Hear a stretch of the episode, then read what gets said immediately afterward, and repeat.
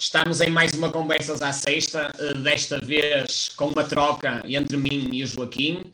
Eu habilitei-me a vir para este lugar, a, tirar o lugar neste, neste magnífico sofá e, um, e, espero estar à altura daquilo que ele tem feito nas últimas Conversas à Sexta.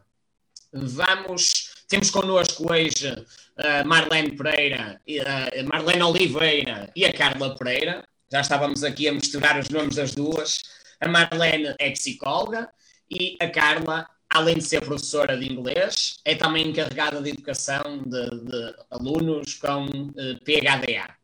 Eu ia-lhes pedir, em primeiro lugar, para fazerem uma breve apresentação uh, de quem é que vocês são e o que vocês quiserem falar sobre vocês. Já sabem que estamos entre amigos, estamos numa conversa bastante informal, por isso estejam completamente à vontade.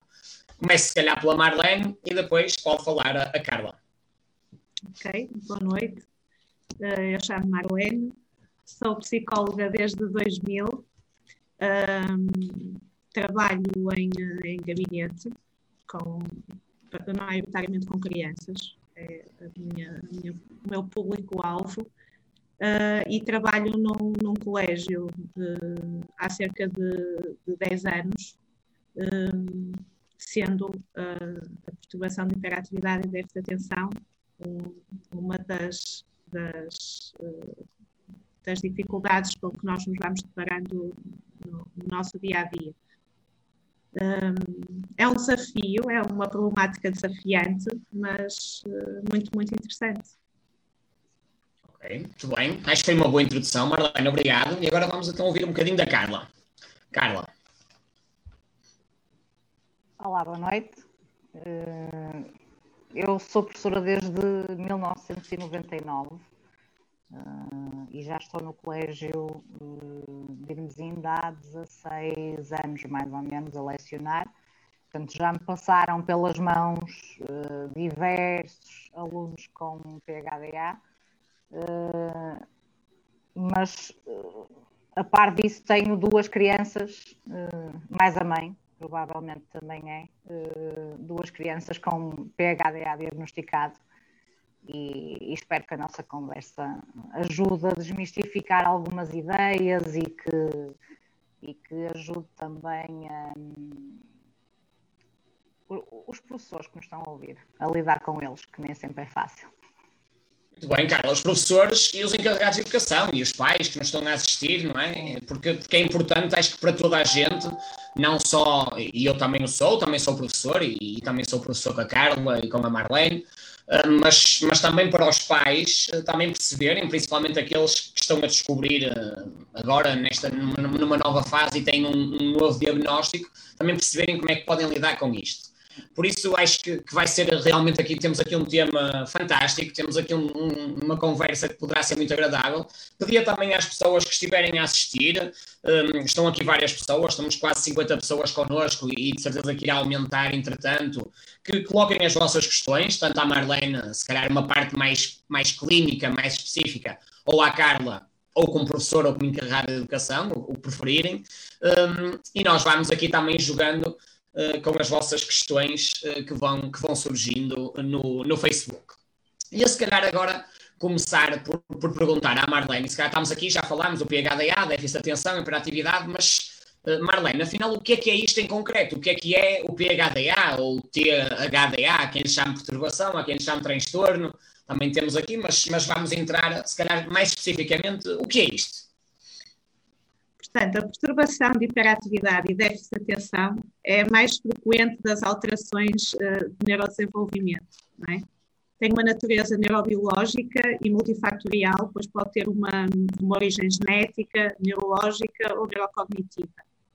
Uh, as dificuldades que estão na base dos sintomas de, de, da perturbação de hiperatividade e déficit de atenção resultam de uma disfunção na regulação de, das substâncias químicas que permitem o normal funcionamento do nosso cérebro, é? nomeadamente a, a dopamina, e, uh, e, é caracterizada principalmente por, por, comportamentos disruptivos, é? sendo a sua manifestação mais evidente a desatenção ou o déficit de atenção, a hiperatividade e a impulsividade. Dentro do déficit de atenção, o que é que nós temos? Temos aquelas crianças que que não prestam atenção, não é? Nós falamos para achamos que eles não estão lá, um, são esquecidos e distraídos, um, constantemente a perder coisas, um, cometem erros por descuido, não é? Por falta de verificação também do seu, do seu trabalho, desorganizados, não cumprem com as tarefas que lhes são impostas, parece que nunca ouvem quando nós falamos com eles. Estas são algumas das características realmente do, do déficit de atenção. Uh, depois temos a hiperatividade, que é, é, é inquietude, não é? mais comum, o desassossego, o falar, falar, falar. É uma das que a Carla domina muito bem, não é? Uh, não conseguem ficar sentados uh, quando, quando isso lhes é imposto, não é? Uh, constantemente ligados à corrente, não é? Uh, sempre em movimento. Depois temos a impulsividade, a falta do autocontrole, a falta em regular, a dificuldade em regular o, o comportamento, não é? a dificuldade de esperar pela sua vez, em, em, responder na sua vez, não é? Estão constantemente a intrometer-se nas, nas conversas, a, a, a, falar por cima dos outros, falar muito, falar antes de pensar. Essa é uma das grandes características da impulsividade, não é? de acordo com. Pronto, isto é genericamente, de uma maneira simplista também, acho que não, não, não é. Não queremos entrar aqui em nada assim muito, muito específico, não é? Um, é o que é a hiperatividade, ou a perturbação de hiperatividade com déficit de atenção. Depois temos ainda uh, os critérios do diagnóstico, não sei se queres que mencione isso. Se calhar daqui a um bocadinho, se calhar podemos falar um bocadinho, mas aqui, pegando naquilo que a Marlene disse, se calhar mesmo para esclarecermos um bocadinho quem está a ver. E esses três fatores têm que ocorrer sempre? Não, eles podem ocorrer, ou termos só um, ou termos dois, eles podem ocorrer, ou seja, muitas vezes falamos em hiperatividade com déficit de atenção, principalmente, e se eu estiver a dizer as neiras, a Marlene que me corrija, principalmente nas meninas, não há tanta parte de hiperatividade, mas o que é certo é que está lá um déficit de atenção, não é? Sim, a prevalência é maior realmente em rapazes. Uh, e, e, não, não precisam estar, uh, não, precisam, uh, não precisa estar presente o déficit de atenção, a hiperatividade e a, e a impulsividade. lá está, de acordo com o DCM-5, que é a nossa Bíblia das perturbações mentais, não é? O, para, que, para que ocorra um diagnóstico de, de PHDA, é preciso que estejam presentes seis sintomas de, de déficit de atenção, seis ou mais sintomas de hiperatividade ou impulsividade, uh, tem que ter uma duração de pelo menos seis meses, uh, tem que acontecer em mais do que um contexto, uh, mais como mostrar a casa e a escola, por exemplo, ou o local de trabalho, não é?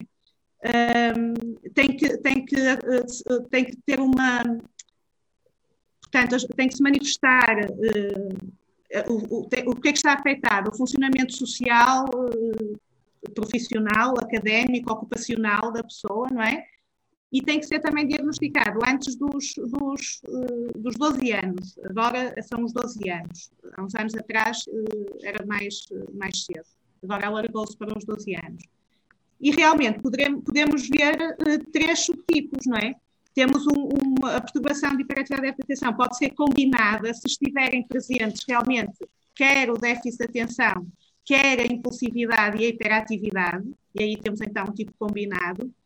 Se, uh, só, se, temos um tipo predominantemente desatento, se o que prevalece aqui é o critério de desatenção ou do déficit de atenção, mas não estão presentes critérios de impulsividade e de hiperatividade, e depois temos o predominantemente hiperativo impulsivo, que é quando está presente realmente os critérios da hiperatividade e da impulsividade, mas não estão presentes os critérios de, de déficit de atenção. Ok, muito bem. Acho que ficou aqui explícito também para conseguirmos perceber. Às vezes tem aquele diagnóstico, não é? Nós recebemos aquele diagnóstico. Desculpa interromper-te, e agora só uma situação que me lembrei e que é muito frequente. Exemplo, mesmo às vezes com pais, uh, tu estás a conversar e dizes, uh, sei que é uh, por causa da, da, hiperatividade, ah, o meu filho não é hiperativo, uh, mas tem o diagnóstico. Não, ele não é hiperativo, ele só tem déficit de atenção. Isto pois. acontece com muita frequência, ou o contrário, não é? Ele não tem déficit de atenção, não, ele está é sempre a correr, é sempre a correr, tem energia. Exatamente, exatamente. Eu acho que, eu acho que aqui neste painel juntaram-se três com boas características para, para a hiperatividade, por isso isto tem tudo para ser uma, uma sessão uh, cheia de energia e com muita hiperatividade. E agora, se calhar, ia passar aqui a palavra à Carla, numa visão de, de mãe, de, de encarregada de educação, uh, para percebermos um bocadinho também. Uh, com isto tudo que a Marlene explicou, como é que se vive com o PHDA, não é? Como é que, se, como é que em casa, na escola, nós temos muitos momentos com os nossos alunos, e, e, tu, como professora, também o tens, mas depois temos o ambiente familiar, não é? Em que é que isso mexe no nosso ambiente familiar e como é que se vive com, com esse, nesse contexto? Olha, Tiago, isto uh, tem dias, não é? Há uns dias que são mais pacíficos, outros dias que, que são, uh, são. é guerra total, não é? Porque a nossa paciência também, volta e meia, uh, desaparece Uh, portanto, eu tenho dois filhos, como eu disse, são diagnosticados com, uh, com PHDA. Eu deve-me ter saído a lotaria porque os dois têm o tipo combinado, portanto, eles são hiperativos uh, e têm o déficit de atenção. Um, eu, o meu filho tem 14 anos, portanto, na altura falava-se disto, mas era assim uma coisa muito muito ao de leve, nem eu própria como professora estava tão dentro da, da temática. Eu como mãe, juntamente com o meu marido, um, eu como mãe sempre achei que ele era hiperativo, pronto, uh, já na, na, barriga ele não parava de mexer, portanto uh, era qualquer coisa. Isto, lidar com isto uh, no dia a dia não, não é fácil vou-te dar um. Isto é tão simples como de manhã, as, as nossas manhãs aqui são sempre o caos. É, eu, eu, saio de casa já estressada, porque, como tenho os dois, eu tenho de dois em dois minutos lembrar-lhes o que é que eles têm que ir fazer a seguir. Eh, ou, ou vestir, ou tomar pequeno almoço, depois é calçar, depois é lavar os dentes, depois é eh, portanto, tudo aquilo, todas essas rotinas eh, que de manhã os outros miúdos, se calhar, já têm já, já têm bem, bem definidas e como fazem ainda meio automático, que ainda estão meio a dormir, os nossos não, os nossos acordam com, com a pica toda, como se costuma dizer. E, um, e, tem, e, temos que andar sempre ali constantemente a, a lembrar o que é que é preciso, porque facilmente, hum, eu dou com a minha filha facilmente com a escova de dentes assim, olhar para o espelho e entretanto esqueceu-se de que estava a lavar os dentes e que é para continuar, portanto não é fácil gerir. E aqui, Carla, se calhar ao longo destes, e já lá vão 14 anos com o mais velho, não é? A mais nova com 9, e por isso também já, já definiste de certeza entre ti e, e, o teu marido já definiram estratégias para lidar com essa situação, não é? Que estratégias é que vocês também adaptaram? Um, aquelas que se podem dizer, como é óbvio, não é? Há estratégias que são nossas de casa, não convém, mas se calhar estratégias não, que outros olha, pais possam também utilizar com, com os seus filhos, principalmente quem está agora a descobrir esse, essa problemática. Eu acho, eu acho que uma, uma das estratégias que, que entretanto, a, a médica que acompanhava o Bernardo um, nos deu é que realmente é uma, uma regra ou uma ordem eh, de cada vez. Não adianta nada nós dizermos que eles têm que fazer isto, isto, isto, isto, isto, porque eles à segunda já desligaram. Portanto, seja, isto, isto no, então no concreto. Um No concreto, Carla, quando tu de manhã dizes uh, para, para, alguém, diz assim: Olha, agora não te esqueças, tens que, lavar, tens que lavar a cara, tens que lavar os dentes, tens que te vestir, calçar e arrumar a mochila, ele ficou na parte de lavar a cara. É um bocadinho Exatamente. por aqui, não é? É isto. Ou então, no, ou ouviu só a última parte, não é? E as outras nem sequer ouviram. Ouviu, portanto é, é, realmente, por isso é que eu digo que eu de dois em dois minutos estou a, a ver se eles já acabaram para voltar a dar a, a segunda, a segunda tarefa. E, e parte, acho que isso ajuda e, e, não nos deixa a nós estressados, nem lhes deixa a eles estressados, porque eles também, eh, quando se começam a perceber que não conseguem um, corresponder àquilo que tu lhe pedes, e uma coisa mínima, eles depois também começam a, a, ficar muito estressados, não é? Do ao ponto de eles dizerem, mas tu dizes muitas coisas, eu não sei o que é, que é para fazer primeiro. Uh, então, pronto, isso é uma de. Vamos aprendendo a, a, lidar com eles. Outra das coisas é nós percebermos ao longo do dia, não, não só de manhã, mas ao longo do dia percebermos um, se eles também estão naquele ponto em que uh, lhes vai saltar uh, muito facilmente uh, a tampa, é? e, e, entrarmos em choque com eles nessas situações, não adianta o quero, posso e mando, porque eles também, uma, alguma das características é este comportamento opositor que alguns deles têm e tu podes eh, impor a tua, a tua presença, mas eles também vão até ao limite uh, e testam-te para lados dos limites. E portanto também tens que perceber um bocadinho quando é que, ok, não vale a pena estar agora a entrar em confronto com ele, explicar-lhe que não é assim, ou, e então somos nós adultos, damos meia volta e depois, quando os dois estivermos calmos, sentar e, e, falar um bocadinho. Não é fácil, é o que eu digo, há dias melhores, há dias piores, mas... Ok, ok, Carlos, obrigado, acho que, acho que foi um, um, bom início. Eu se calhar ia pegar aqui, tenho aqui já, já uma, uma ou duas questões, uh, há uma que é aqui mais pessoal, que depois a Marlene pode vir responder, tem a ver onde é que ela dá consultas. Uh, por isso depois a Marlene que vem ao, ao Facebook, está bem? E, e, que responda a esta, a esta colega que fez aqui a questão.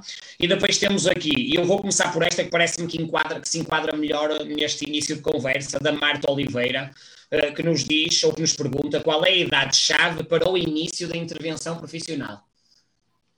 O mais cedo possível. Assim que, assim que, assim que, que os sintomas começam realmente a surgir, uh, o diagnóstico é muito complicado. Uh, o termo está muito vulgarizado. Tu ouves constantemente uh, dizer que, que, aliás, a maior parte dos termos uh, das perturbações mentais estão muito vulgarizados nos dias de hoje, não é? A hiperatividade não, não, é, não, é, não é exceção. mas é um diagnóstico muito complexo porque realmente requer eh, muito cuidado. Não é preencher um questionário e temos o diagnóstico feito, não é? Eh, é evidente que quando os sintomas surgem muito cedo, e a, e a Carla, nós sabemos que acompanhamos a Carla, não é? A Carla realmente teve um diagnóstico muito cedo do, do Bernardo, não é? Ainda no pré-escolar. No entanto, a Joana teve um diagnóstico já no fim do primeiro ciclo não é? Portanto, a intervenção, quanto mais cedo ocorrer, tanto melhor. Mesmo não havendo diagnóstico, nós, eu, pelo menos, é, eu, é o que eu defendo. Nós devemos estar sempre atentos aos sintomas. A partir do momento que uma criança demonstra desde cedo uh, muita desorganização, muita, lá está, muita inquietude, não é? Uh, há pais que chegam a dizer: o meu filho não, não, ele não aprendeu a andar, ele aprendeu a correr. Portanto, eles, desde que começam a andar, já não andam, correm, não é? Uh, e é um bocadinho isso. Uh, muitas vezes a dificuldade que eles têm em se regular, não é? Em, em acatar o que nós dizemos e, e, integrar isso nas ações deles. Tu, muitas vezes são sina alguns sinais de alerta que nós devemos estar atentos. Mesmo não tendo diagnóstico, se tu trabalhares esses sintomas, com certeza, uh, mesmo que haja depois um diagnóstico mais tardio, tu já estás a minorar aqui algumas das consequências. Porque uma, uma, uma grave consequência desta, da perturbação de hiperatividade e déficit de atenção é o que a Carla referia há pouco, é frustração. Porque é muito frustrante para uma criança uh, ser constantemente chamada a atenção de algo que ela não controla. Ela não controla, não é? E, e Mas eles chegam a uma altura eles chegam a uma altura que eles próprios também já começam a ter mais alguma noção, é? já começam a ter mais alguma noção daquilo que, que, que, fazem ou que vão, do que não conseguem fazer, um, que lhes também, se calhar, vai-lhes aumentar esse grau de frustração. E aqui também, se calhar, entra, entra depois a outra parte psicológica, a autoestima, por aí fora. E vais aumentar também os índices de ansiedade, vais aumentar também os índices depressivos, por exemplo, não é? Isto é uma bola de neve. Muito bem, e aqui, e aqui acabamos por, por, por, ir um bocadinho ao encontro da próxima questão que eu tinha para, para ambas, uh, que era quais são os primeiros sintomas do PHDA, não é? Uh, e acho que já falámos aqui um bocadinho, se, se calhar não sei se a Carla quer sintetizar uh, para ela, não é? Quais foram as primeiras coisas. ela já falou um bocadinho da barriga, não é? Já logo no início, que sentia aquela agitação toda. mas se calhar mais tarde, naquela altura do pré-escolar, o que é que foi que marcou essa diferença, Carla? O, o Bernardo realmente o, o, o andar não era, não, não fazia parte do, da vida dele, era correr, correr e saltar. Ele, ele hum, trepava a tudo, corria, ele se tivesse terreno era, pronto, era só ir atrás dele. Uh, eu lembro-me uma vez que ele era, estava no pré-escolar, nós fomos uh, ao Portugal dos Pequeninos era verão, estava calor e eu foi a primeira vez que me sentia desmaiar porque eu não o conseguia acompanhar, ele correu aquilo tudo. Portanto, ele entrava pela porta, saía pela janela, ia dar a volta, já estava noutro, noutro edifício. Portanto, eu cheguei a uma altura que eu senti-me a desfalecer mesmo. Dava-me sempre vontade eu percebi um bocadinho quando nós víamos aqueles Hum, aqueles estrangeiros com, uh, com aquelas, vou-lhe chamar trelas, que não sei, não é? Uh, nos miúdos fazia muita confusão, não é? E faz muita confusão quando nós vemos os pais com isso, mas eu realmente, depois dessa situação, eu percebi que se calhar se tivesse uma coisa daquelas era muito mais fácil eu controlar o Bernardo mas pronto, eu acho que isso também é uma das coisas que, que hum, os pais têm e as pessoas que rodeiam estes pais com filhos hiperativos eh, é às vezes parar um bocadinho para pensar e pôr-se no, no, lugar dos outros porque nem sempre é fácil, nem sempre é fácil. A Joana tem a hiperatividade, mas ela, por exemplo, é eh, revela-se a nível de não, não estar calada Joana não consegue. A nível de discurso e de pensamento é um constante desfiar de palavras e de, de histórias uh, inventadas ou não, portanto é, é, é, desgastante. É desgastante. Chega a um ponto que nós, por favor, 5 minutos, e ela aguenta 5 segundos, e nós damos por felizes porque ela aguentou 5 segundos. Exato. São, são, sintomas, são, são realmente algumas coisas. Acho que a Marlene pode acrescentar, até por uma ou duas coisas que ela fez que não com a cabeça. Aqui, a uh, principalmente... Aqui Tiago, a melhor estratégia é não pôr tempo. Porque dizer, sossega só 5 minutos. E eles de segundo a segundo vão perguntar: já passou? Já, já passou? 5 minutos, né? Portanto, é melhor não pôr tempo. Uma das estratégias é essa, não colocar tempo. O tempo é. para eles é uma coisa assim indeterminável. Exatamente. Essa situação que a Carla descreveu de, do, do, correr, não é? Porque ele, entretanto, trocava para um lado, saía para o outro e realmente é muito cansativo para os pais. Aí, se calhar, a melhor estratégia será mesmo procurar sítios que sejam realmente amplos, não é? Uh, onde se possa ter um bom campo de ação e os pais sentarem-se e aproveitarem o show, não é? Por assim dizer, uh, porque realmente correr atrás não é solução, pelo contrário, é deixá-los realmente. Eu agora deixo-vos também aqui neste. Eu tenho que dizer, nunca mais. Desculpa, desculpa, Tiago, eu nunca mais fui ao Portugal dos Pequeninos. não sei se fiquei traumatizada.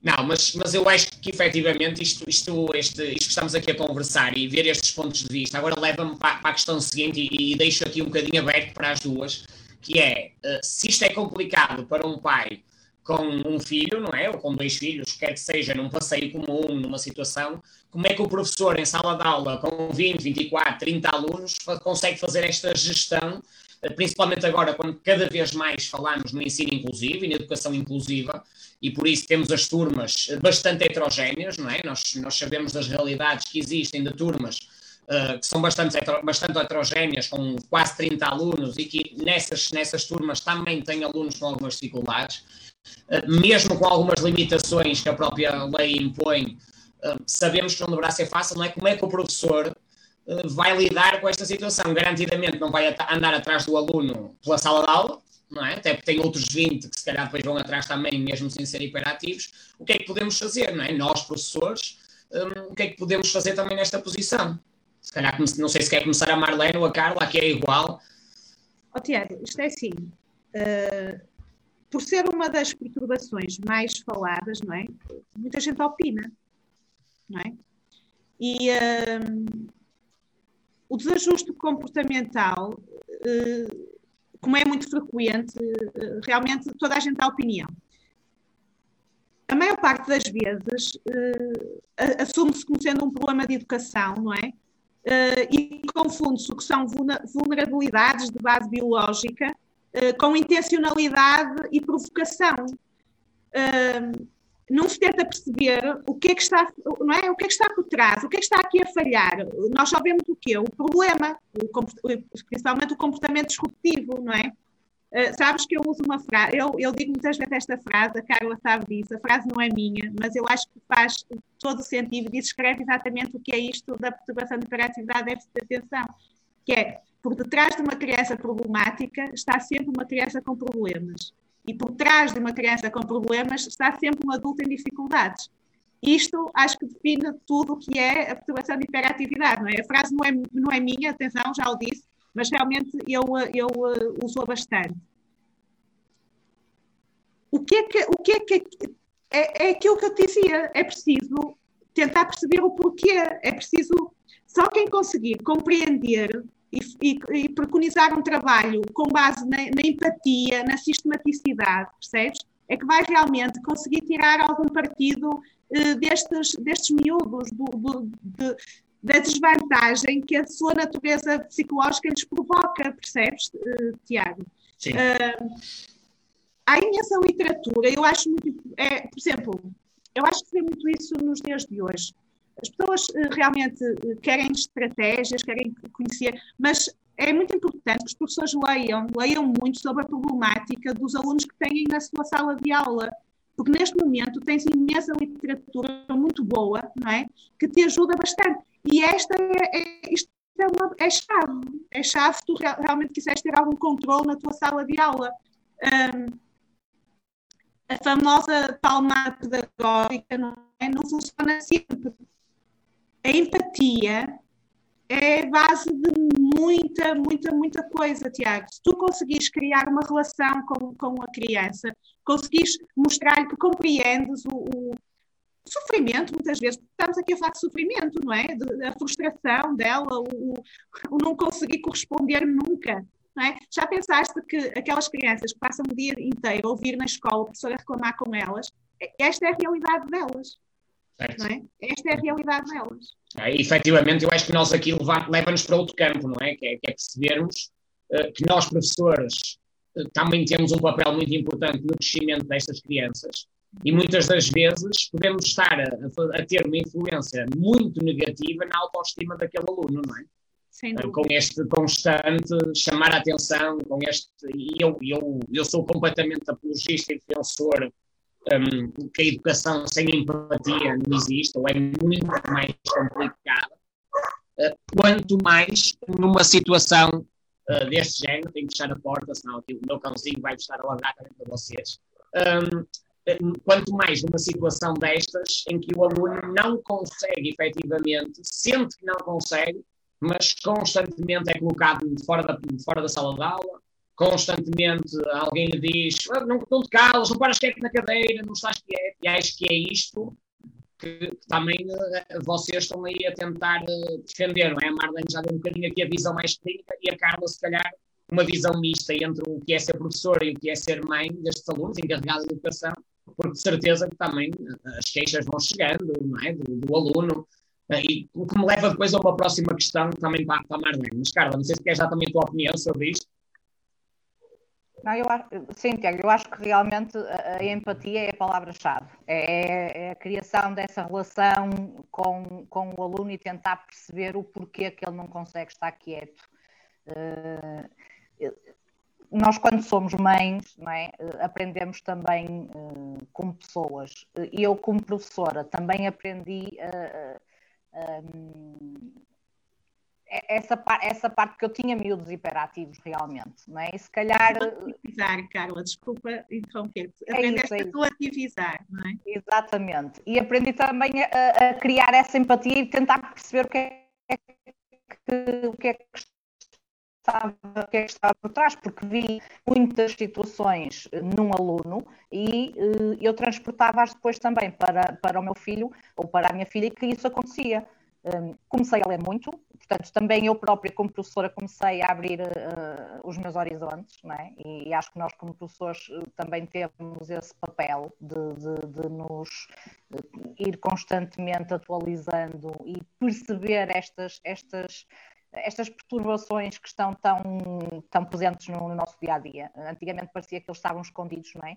Uh, e hoje em dia uh, já estão muito mais com esta educação inclusiva, estão muito mais aos nossos olhos.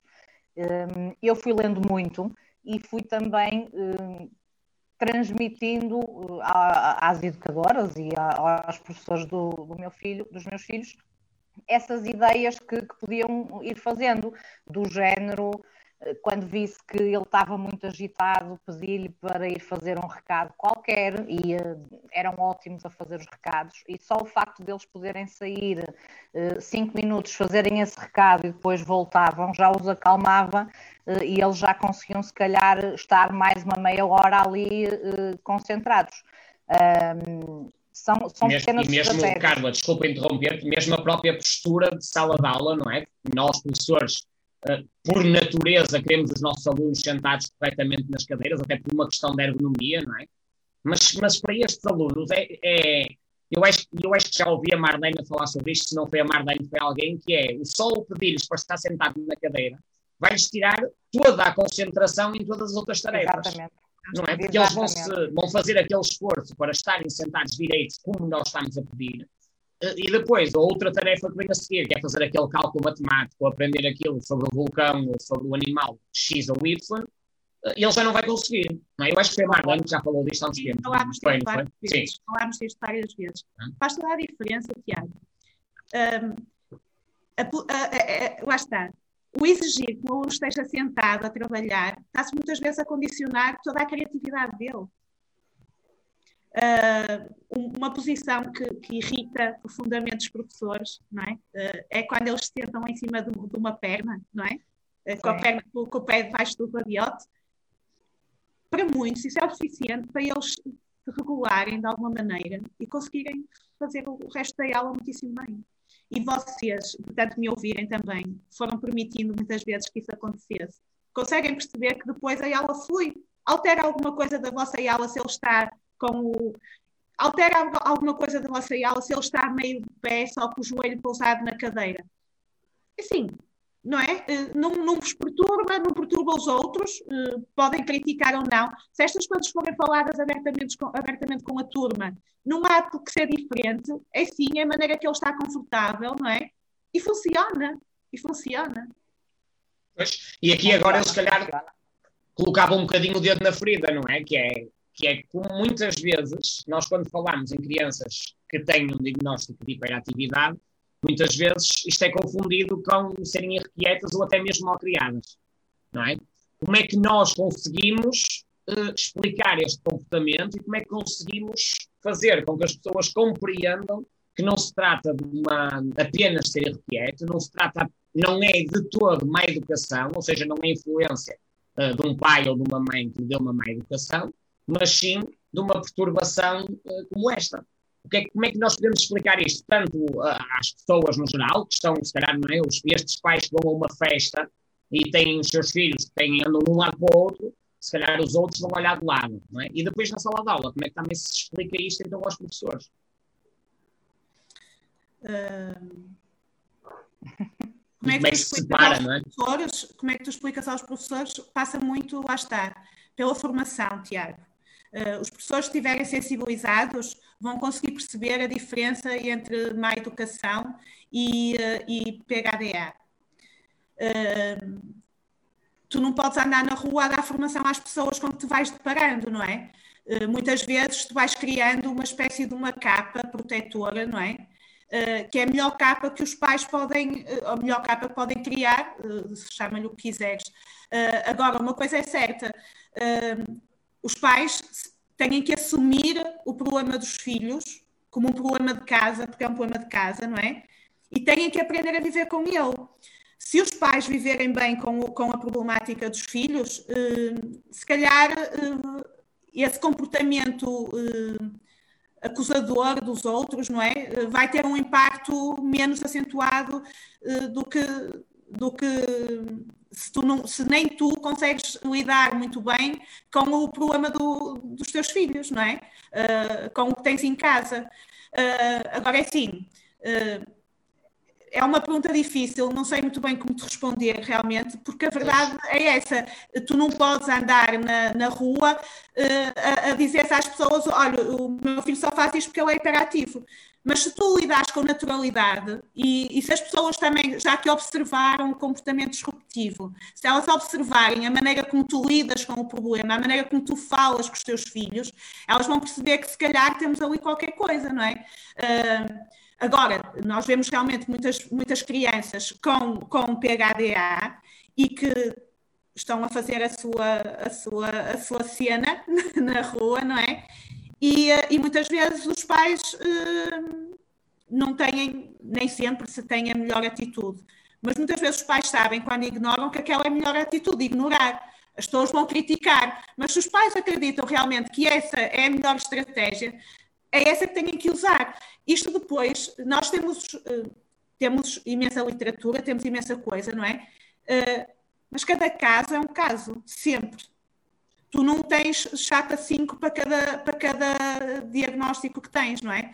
Uh, era muito bom, porque assim poderíamos lidar perfeitamente bem com todas as perturbações com que nos deparamos, não é? Mas não, estes miúdos são um, um perfeito desafio. e os pais se estiverem à vontade com a, com a, a perturbação, conseguem eles próprios criar e gerir as estratégias que utilizam, porque isso acho que é o mais importante, é tu assumires a estratégia que estás a utilizar e geri-la na altura em que ela funciona, porque há alturas em que elas também não funcionam, não é? Eh, é um bocadinho. Claro. É um bocadinho e aqui, aqui, se calhar, até colocamos num ponto superior, não é? Porque se calhar este assunto e outros de tão grande importância como este se calhar já deveriam aparecer logo na formação de professores. Sem é? dúvida. A, a, a, formação de professores que agora vai falando alguma coisa da área da neurociência e que vai pegando em alguma, nos, nos novos currículos, em alguns problemas associados à parte cerebral e a tudo aquilo que implica uh, uh, o funcionamento do cérebro na, na atenção, na hiperatividade e por aí fora. Mas se calhar a própria formação de professores, nós quando chegávamos ao ensino, eh, se calhar era muito mais importante sabermos lidar com um aluno com hiperatividade, ou saber lidar com um aluno com Asperger ou com, com um outro grau superior de autismo, uh, do que saber fazer uma planificação do princípio ao fim espetacular, não é? Uh, se calhar aqui também mexe um bocadinho. A formação é? é? a base, não é? Não, é? Não temos aqui não estando essa formação já nos, nos, nos, currículos, por assim dizer, não é? Cabe a cada instituição, a cada escola, por exemplo, se estamos a falar de escola, uh, criar essa, essas formações, percebes? E uh, isso acontece em imensas escolas que fazem, uh, o Serviço de Psicologia faz ações de, de, sensibilização para a comunidade educativa, porque sabes, nós estamos aqui a falar de professores e isso, mas nós muitas vezes esquecemos de uma, de, um, de uma parte da comunidade educativa extremamente importante, que tem um impacto enorme nestas situações e que muitas vezes não, não se fala, que são os assistentes operacionais das escolas. Sim. A formação não tem que ser só para os professores, porque tu tens uma criança que vem para o intervalo, Uh, se não houver uh, um trabalho também por parte, por parte dos, dos, funcionários que estão a vigiá-los, por exemplo, é o suficiente para boicotar toda a aula que vem a seguir, não é? Porque eles chegam, ao, chegam depois do recreio pior do que quando, quando vieram, não é? Isto, isto aqui leva-nos para uma, uma problemática muito atual, não é, Marlene? Que é esta situação de pandemia que vivemos, para estes alunos, o, o privar dos, dos, dos, intervalos, o privar da liberdade que eles tinham, não é? que as escolas tiveram a viver atualmente, tiveram a viver atualmente e, que infelizmente, e acho que todos nós que estamos aqui e todos os que nos estão a ver, preferíamos não ter essa liberdade de estar na escola do, do que estarmos todos agora em casa como estamos, não é? E que não sabemos ainda ao futuro como é que será, mas ainda trouxe um acréscimo maior a estas crianças, não é? Como é que uma criança deste género, com, esta, com este tipo de perturbação, lhe vamos dizer que ela tem que sair durante um intervalo, não é? Ou que só tem um intervalo e que não pode abraçar os colegas, não pode andar a tocar nos colegas. Olha, é que... Tiago, estás-me a fazer lembrar um, um miúdo que, que eu tenho em gabinete, que, que tem realmente, ele tem uma necessidade muito grande de, de ele precisa de realmente de, de, de, para se regular, percebes? Ele precisa realmente correr, precisa realmente de, de se expandir. Está-me a faltar a palavra, peço desculpa. Mas lembro-me da angústia dele de, me dizer, porque a determinada altura uh, passava o intervalo de castigo, e mesmo quando não estava, até aqui é uma série de coisas depois que acabam de ficar erradas, mas para além de ele passar um intervalo de castigo, ele, mesmo quando não estava de castigo, dizia-me: Oh mas eu só tenho um quadrado, Marlene, um quadrado, o que é que eu faço num quadrado? é, isto é, é percebes? Uh, porque realmente é verdade, não faz nada num quadrado, porque ele precisa realmente correr, ele precisa de sair. A pior coisa, olha, a pior, a pior estratégia que um professor, há bocado perguntava o que é que a pessoa pode fazer para. A única, uma das coisas que ele não pode fazer de maneira nenhuma é proibir uma criança, por exemplo, de ir ao recreio. A não ser que ele queira realmente ter o problema para o resto do dia. Sabes que aqui é a grande vantagem de o que agora está a correr mal pode passar a correr bem daqui a cinco minutos muitas vezes basta eles desfocarem, por exemplo, do que estão a fazer, não é? Os miúdos acabam por fazer isso com alguma facilidade. O que, uma, em vez, isso, em vez de ajudar o professor, não, deixou ainda mais irritado. Que é, então ainda há bocado estava a aquecer uma cena e agora já está bem. Estás a perceber? Uh, passa um bocadinho por aí. O, agora, claro que, que, que, o, que os estarem privados de poder brincar à vontade eh, acaba por condicionar muito depois também o comportamento deles e as aprendizagens também, consequentemente, sem dúvida. Estás sem som. Eu estava a falar sem som.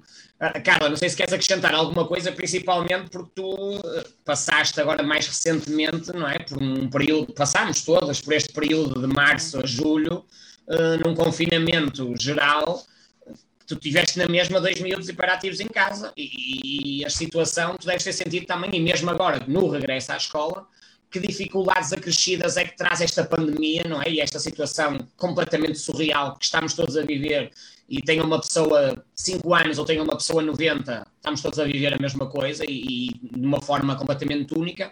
Como é que se lida com isto, não é? não, não foi nada fácil, não é? Quando em março tivemos que, que ficar todos em casa e, uh, e arranjar soluções para os nossos alunos, os pais com os, os, filhos hiperativos também tinham que arranjar soluções de como é que iriam uh, conseguir lidar com eles fechados. no meu caso é dentro de um apartamento, portanto nem sequer tenho, nem sequer tenho uma área ao ar livre. Um, foi muito difícil, foi muito difícil. As aulas eh, para através de, do computador para a minha filha, por exemplo, criou-lhe um, uma destabilização tal que eu cheguei a um ponto que eu disse: vais deixar de assistir às aulas. Hum, não quero, não quero mais saber porque ela chegava em pânico porque não conseguiu acompanhar, porque não ouvia, porque a professora repetia cinco vezes e é que tinha esse cuidado, não é? Repetia, mas realmente também depois tem que continuar. Porque eles estavam sozinhos, não é? No início disseste que alguns pais conseguiram, a Marlene disse que teve o caso, é? alguns pais conseguiram trabalhar com eles, e eu sei que se eu tivesse com, principalmente com a Joana, que é mais nova, se eu tivesse ao lado dela, uh, ouvia eu e conseguia orientá-la muito mais facilmente. O facto é que não estava, porque estava a dar aulas foi muito, muito, muito, muito difícil. Uh, foi aqui uma situação, em termos familiares, muito complicados de, de, de, gerir. Ao ponto que eu disse: não, olha, acabou. Não, ficas nesse estado de nervos, uh, não, não vais mais às aulas. Não, eu trabalho depois contigo, calmamente, fazemos uma gestão.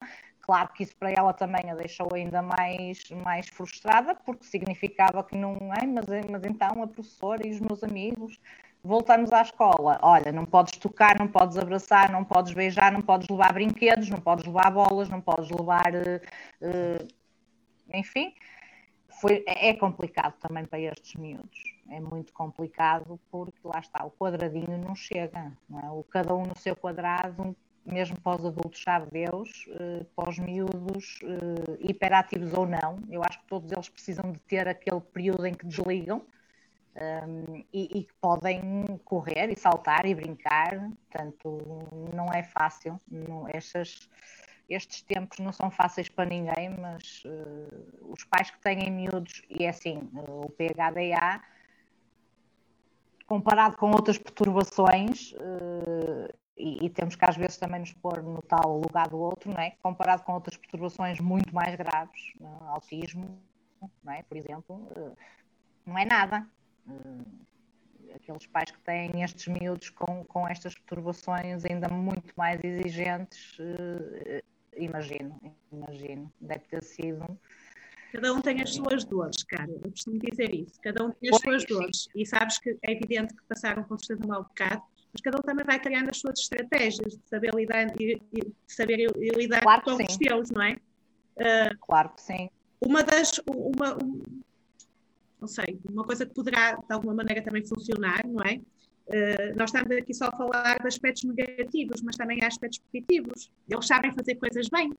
Olha, eu ia te fazer essa pergunta precisamente, Marlene. Eles sabem fazer coisas bem, não é? Portanto, muitas vezes temos que explorar um bocadinho também a criatividade deles uh, e entrar um bocadinho, uh, às vezes, na loucura que é estas vidas deles, não é? E uh, houve pais que conseguiram fazer um pouquinho isso no confinamento também, não é? Uh, porquê?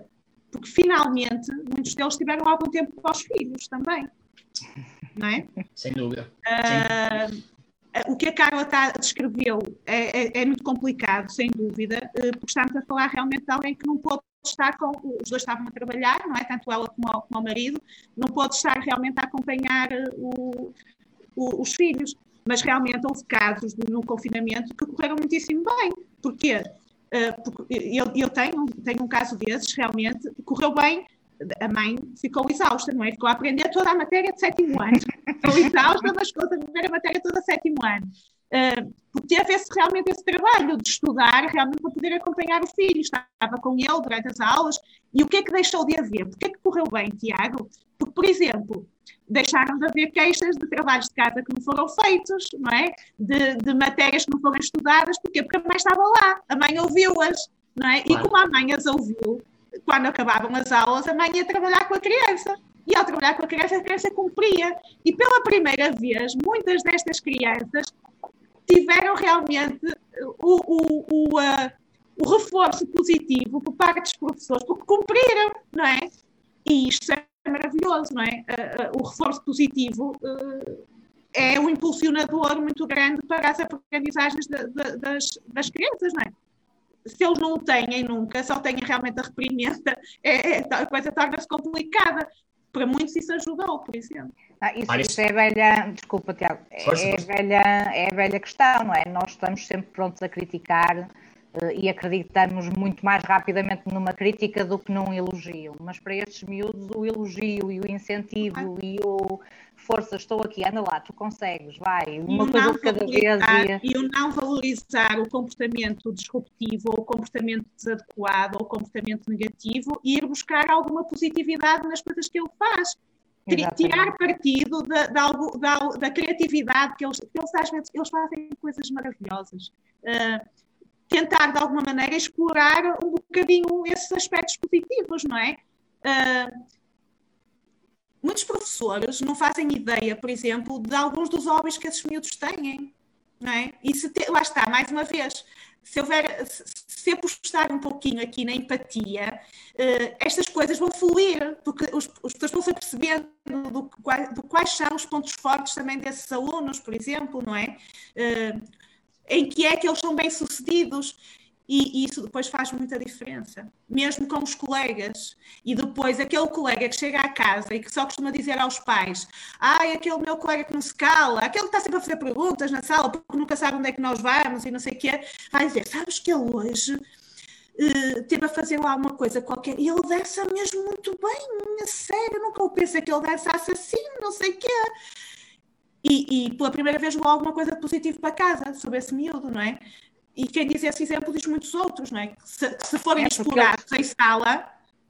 Eles depois acabam por ser rotulados, não é? Há um rótulo muito grande que lhes é imputado, quer pelos colegas, pelos pais, quer pelos adultos, pelos professores, e depois eles lidarem com isso. Bola de neve, porque depois os têm... miúdos chegam a casa, não é? E contam essas coisas que correm menos bem. E os pais que estão em casa também fazem juízos de valor, não é? Não conhecem, não sabem, não é? E se houver aqui alguma, algum cuidado nesse tipo de, de julgamento, muitas vezes em sala, não é?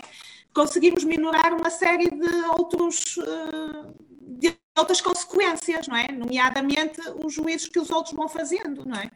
E conseguimos aqui um bocadinho, a, Sofia Galante tinha, tinha comentado precisamente isso aqui na, na conversa, foi precisamente um bocadinho, não sei se a Marlene também estava a acompanhar ou não, mas se não estava, acertou na mus, um, porque ela diz, ela diz precisamente há alguma coisa que essas crianças façam com mais facilidade que as outras e será que se deve apostar nessas características? Ah, já percebemos aqui que sim, não é?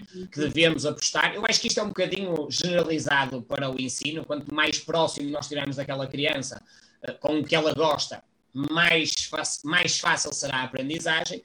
Nestas torna-se ainda mais especial. Tiago, e, e nós... os pais têm aí um papel muito importante. Desculpa, que te, desculpa interromper-te e desculpa, uh, porque eu depois esqueço-me das coisas e digo-te logo. Uh, uh, os pais aí têm um papel muito importante, porque se os pais, de alguma maneira, também passarem essa informação à escola, é muito mais fácil os professores também adaptarem a, a as suas aulas, as suas, as suas metodologias, não é? E até às vezes as, as as planificações que vão fazendo também para, de alguma maneira, incluir aquilo, percebes? Para, de alguma maneira, ir ao encontro do que é o potencial daquele aluno.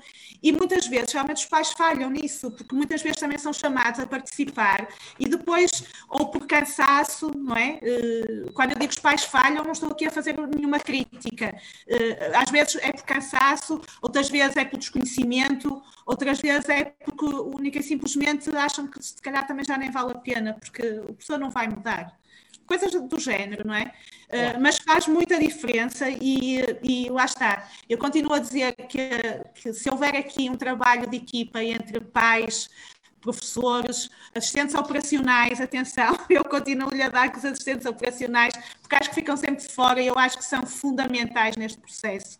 Uh, e, e, e, os técnicos também que trabalham com as crianças, porque eu acho, uh, acho muito importante, uh, sabes que eu na minha prática privada, não no colégio, não é? Mas na minha prática privada, eh, muitas vezes, confesso que já o fiz mais do que agora, confesso também isso. Mas se não for eu a contactar as escolas, dificilmente uma escola me contacta por causa do miúdo que sabe que eu acompanho, por exemplo. Eh, mesmo sabendo que, que o miúdo está a, ser, a ter acompanhamento, tenho os meus dados, tenho os meus contactos, mas dificilmente uh, contactam, por exemplo. Eu acho que é um trabalho, eu acho que, Marlene, é um trabalho que está, está efetivamente a ser feito, não é? Eu acho que o ensino hum, vai evoluindo em alguns pontos, para uns é negativamente, para outros é positivamente.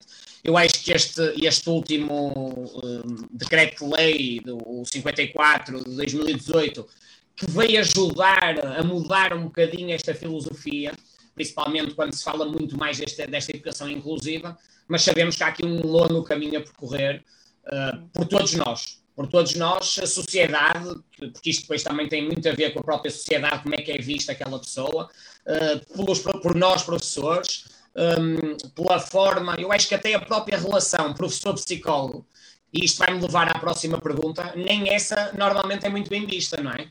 É uma relação que também cria aqui alguns, alguns senãos e que não, não adianta estarmos agora aqui a explorar este assunto, uh, mas que também sabemos que existe, que existe esta situação. Nós no início estávamos ali a comentar que não, não íamos conversar, isto ia durar 30 minutos, estamos aqui quase a uma hora, uh, e por isso eu também vou, vou, passar à pergunta que eu acho que muitas pessoas querem, querem também falar, que é aquilo que mais se fala nesta área, que tem a ver com medicação. Uh, todos falamos em, ouvimos falar em concerto, em ritalina, em isto, em aquilo, aqueles conjunto de, de, de, medicamentos que são ingeridos por estes alunos, as diferentes doses, depois vão ajustar, o que quer que seja, e, e efetivamente está aqui a Marlene Soares a, a, perguntar como melhorar o comportamento destas crianças com um misto de déficit de atenção, hiperatividade e impulsividade, sem recorrer à medicação. Será que isto é possível? Não é? Isto, eu acho que isto aqui é uma guerra bastante grande, não é? É, é, e depois há muitas ideias também já pré-concebidas, não é? Que a medicação é muito má, temos que evitar a medicação. E eu tinha esta ideia quando comecei a trabalhar. A medicação não, não é solução. Nós, com trabalho, conseguimos mudar aqui muita coisa. Agora estou mais velha né? e, uh, e mudei também mesmo muito. Vamos minha... aprendendo. Vamos muito, vamos muito. Aliás, eu lembro-me perfeitamente da tua angústia perante realmente a primeira vez que o teu filho foi, foi medicado. Uh, e eu que te dizia, se eu precisasse de óculos também ia estar assim tão preocupada, não é? Uh, é um bocadinho, um bocadinho por aí.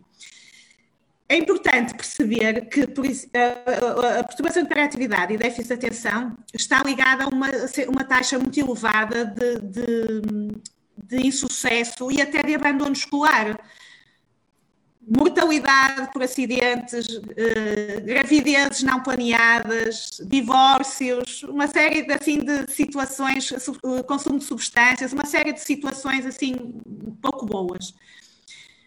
E é importante perceber que o déficit de atenção boicota muito a vida destes miúdos, não é? Uh, eles não podem brincar, o lazer, não é? Eh, o tempo que eles têm de lazer, eles têm muito menos que os outros, eles demoram o triplo do tempo a fazer os trabalhos de casa, então não têm tempo, não é? Portanto, aí já estão a, já foram boicotados pela, pelo seu déficit de atenção. E isto gera depois outras coisas, ansiedade, depressão, não é? A meu ver, a medicação, eh, isto é um bocado, eh, se consigo dizer isto sem chocar ninguém. A medicação é a, melhor, é a forma mais eficaz de melhorar o déficit de atenção.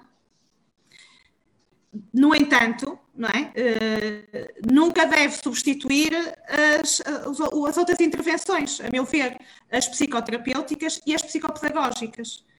Se, se nós conseguirmos aqui reunir uma abordagem cognitivo-comportamental associada a uma, uma intervenção uh, psicopedagógica, uh, onde se envolvem os pais também, não é? Com uma intervenção parental, eu acho que temos aqui a tríade perfeita para isto funcionar muito bem, para termos muito bons resultados no futuro com estas crianças. Associarmos medicação, psicoterapia e uma abordagem uh, psicopedagógica. A Carla tem alguma experiência também nisto, porque participou também num programa uh, Os Anos Incríveis, não é? Que, que, Exatamente. Que tem, tem, tem, imensos, tem imensa visibilidade e imensos resultados. Portanto, isto passa um bocadinho por aqui, Tiago. Uh, nós muitas que... vezes. Também Bem, eu acho que aqui, se calhar, o que falamos é que não podemos radicalizar nem não para um extremo, nem para o outro, não é? Não, não podemos radicalizar em que vamos medicar o aluno de forma a que ele nos parece quase um zombie na sala de aula, ok? Nem radicalizar ao extremo, se calhar, de, de sermos completamente opor-nos completamente a qualquer tipo de medicação. Acho que deverá haver aqui um bocadinho, se calhar, este intermédio.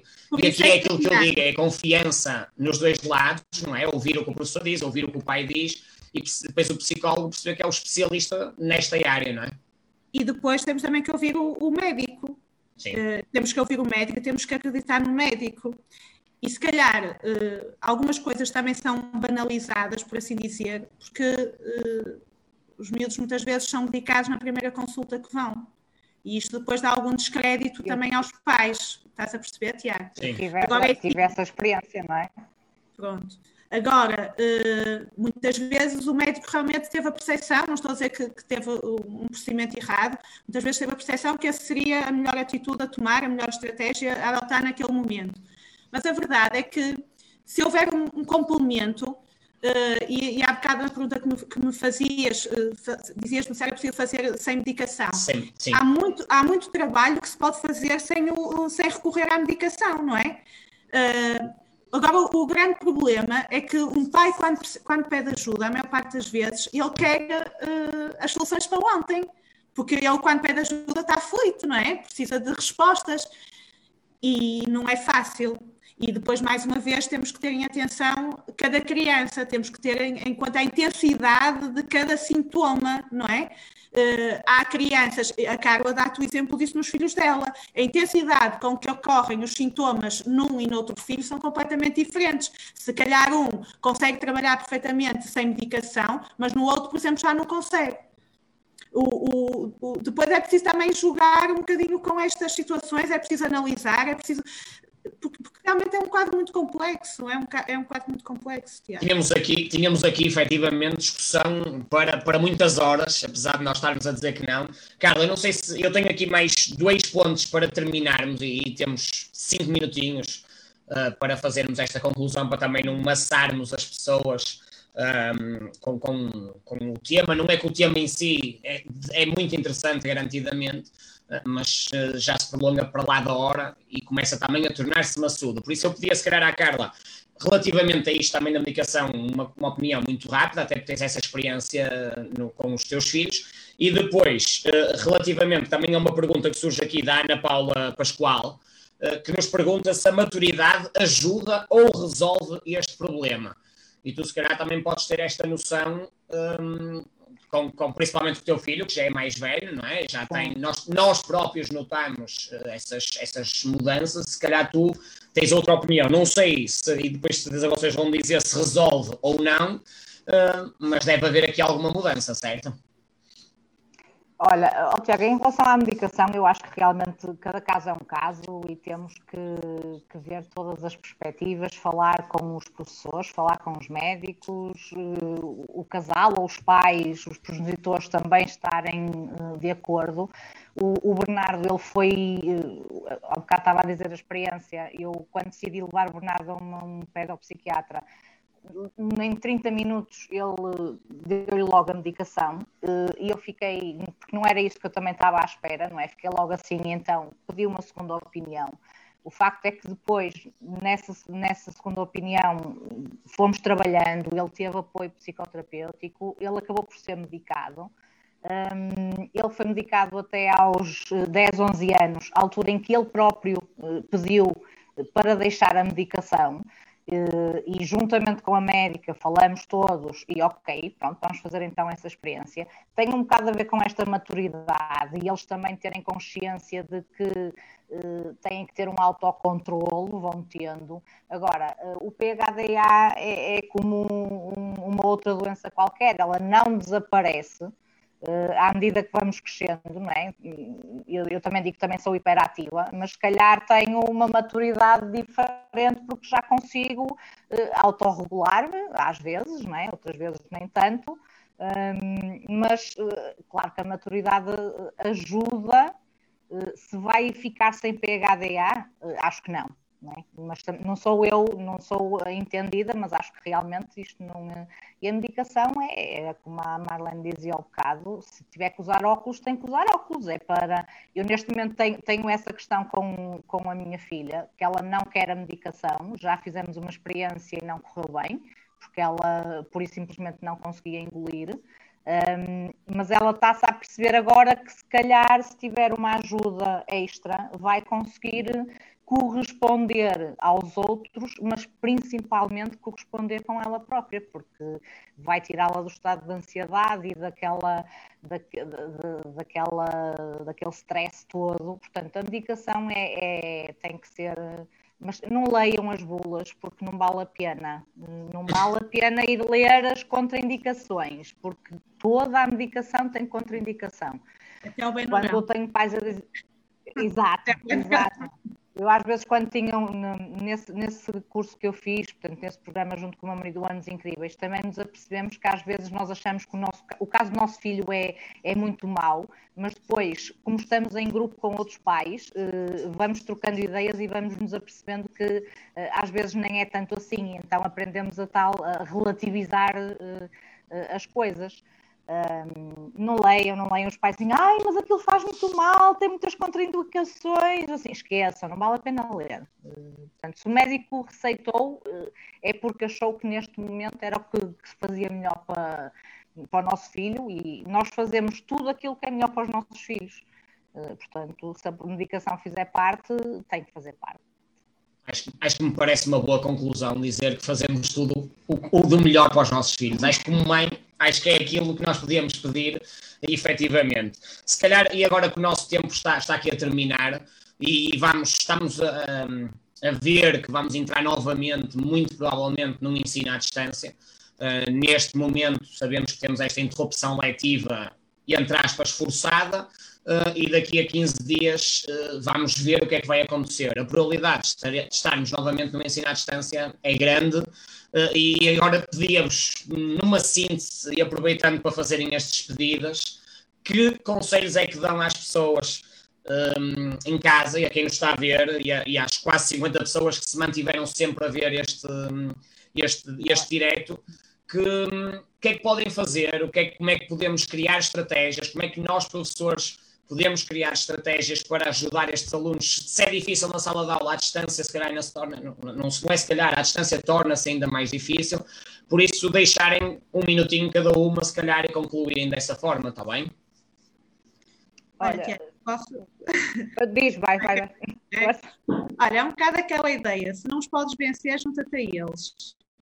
Uh, eu às vezes acho que funciona um bocadinho assim. Em vez de. Isto para pais que estão em casa agora com os miúdos, não é?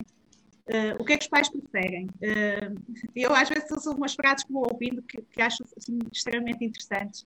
O que é que preferem? Ser, ter razão ou ser felizes? Têm que decidir. às vezes funciona um bocadinho assim. Há alturas, quando acharem que ter, querem realmente ter razão e querem levar isso até ao fim, uh, vão ter realmente aí a, a, tarefa assim um bocadinho mais complicada. Mas o que é que, o que, é, que é importante? Não entrem em confronto, não vale a pena. Não vale a pena estar constantemente a, a repreender, repreender, repreender. Definam as coisas que querem que eles façam. Uh, uh, façam listas mesmo, debatam-nas com eles e, e, te, e tentem acompanhar. eles têm que fazer aquilo em vez de dizer, olha, tens a manhã toda para fazer isto, olha, vamos sentar aqui contigo, vamos fazer isto agora, que assim depois já podemos ficar com o tempo livre. Funciona muito melhor.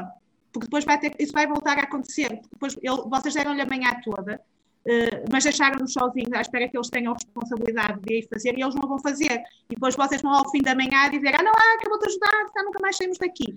Se calhar, se forem desde o início, fizerem isso desde o início, não vão estressar e a tarefa fica feita na mesma, não é? Não vão fazer por eles, vão estar com eles acompanhá-los nessas pequenas coisas. Uh, professores e, e, pais, utilizar, uh, arranjar aí um meio qualquer de comunicação, um e-mail, mensagem, o que quiserem, não sei, mas vão pondo os pais ao corrente também do que vocês esperam destes, destes miúdos, o, que, o que é que é preciso fazer, porque vocês deram três ou quatro indicações antes de terminar a aula e, e eles só ouviram uma. E, entretanto, a pensar, havia mais duas, mas eu já não estou a lembrar. Quando forem para contar aos pais, já nem se lembram daquela que tinham memorizado. Também acontece, não é? Então, em vez de estarmos aqui constantemente a chamar a atenção do que é que fizeram mal, ok, eh, é para fazer isto, isto e isto, e eu vou informar pai, os pais do que, do que eles têm para fazer. E com certeza os pais depois vão ajudar e vão, e vão, vão ajudar os filhos a ter sucesso e a cooperar e a colaborar e a, e a, e a realmente contribuem aqui para uma série de, de, outros fatores mais positivos na vida deles, não é? Isto a nível de, também de, de, comportamento, não é? Ao nível de, não sei se há bocado nós falávamos disso, Tiago, a nível realmente de, testes, por exemplo, não é? E isso era um pouco isso também que querias que falasse. Sim, avaliação, não é? O que é que podemos fazer em termos de avaliação, em termos de, mesmo a própria atenção, é assim, os estudos que são feitos e foram feitos principalmente naquele período mais intenso de, de, que tivemos em ensino à distância, dizem-nos que uma grande parte dos alunos não consegue estar 30 minutos, uh, mais 30 minutos numa videochamada com atenção. Não é? O que fará um aluno com PHDA. Não é? É um bocadinho por aqui. Curtas, tarefas curtas, claras, uh, esquecer as rasteiras, mesmo ao nível dos testes. Muitas vezes as pessoas têm, gostam de colocar rasteiras nos testes para ver se as crianças realmente estudaram a matéria toda. Uh, eles muitas vezes estudaram, mas as rasteiras tramam-lhes a vida, não é? Uh, portanto, em vez de tentarem perceber se eles estudaram ou não através de rasteiras, façam perguntas diretamente, façam, façam-lhes uma avaliação oral. Uma coisa é uma criança estar numa, em, numa, numa videochamada com o professor, não é? E está a ouvir a turma toda, mas não tem hipótese sequer de falar, não é? Uh, porque está a fazer a ficha por escrito. Se o professor o envolver, se o professor o chamar, se, se ele tiver que responder oralmente ao professor, o professor vai poder avaliar e vai estar a, a, a captar a sua atenção, não é? Vai tê-lo uh, preso a si, por assim dizer. Portanto, sempre que isto for possível, é a melhor estratégia que podem ter para o manter uh, atento, para o manter colaborante na, durante a aula, não é? Uh, porque é muito frustrante para qualquer criança uh, estar uma aula de 50 minutos quando ele participa uma vez. E depois passa o resto do tempo à espera que os colegas todos respondam também, não é? É muito difícil. E aí claro. também perceber que vale a pena realmente estar o tempo todo, se não lhe pode criar aí uma atividade qualquer eh, em que ele, por exemplo, vai fazer uma pesquisa qualquer enquanto está a decorrer a aula sobre o mesmo tema, por exemplo, mas que o vá realmente eh, ocupando noutras coisas, a não ser estar ali parado a olhar para o que estão a, a fazer.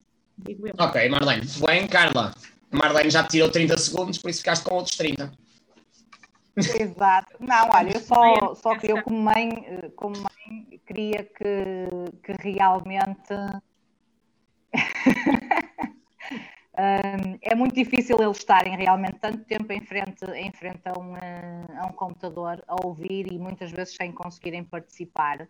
Uh, vejam o que é que eles gostam, uh, proponham-lhe uh, eles serem eles a, a fazer a aula ou a apresentarem qualquer coisa, eh, eu também sou muito, sou muito tecnológica, portanto, há imensas coisas que se pode fazer em termos de aulas, sem ser as aulas teóricas, e mandar fazer trabalhos de casa e mandar fazer trabalhos escritos.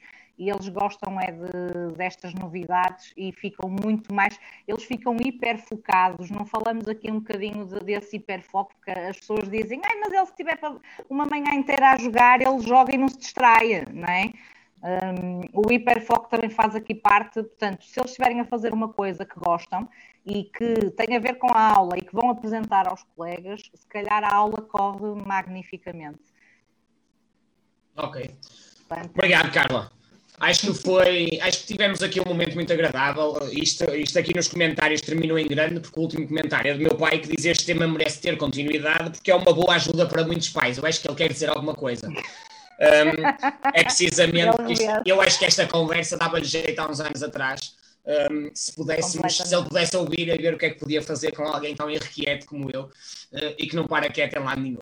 Uh, eu tenho que vos agradecer. Nós, nós temos a sorte de, de pertencer os três à mesma casa. Uh, eu e a Carla como professores, a Marlene como, como psicóloga e uma casa que felizmente olha para este assunto com, com olhos de ver e com, com, com as indicações, muitas vezes da vossa parte também.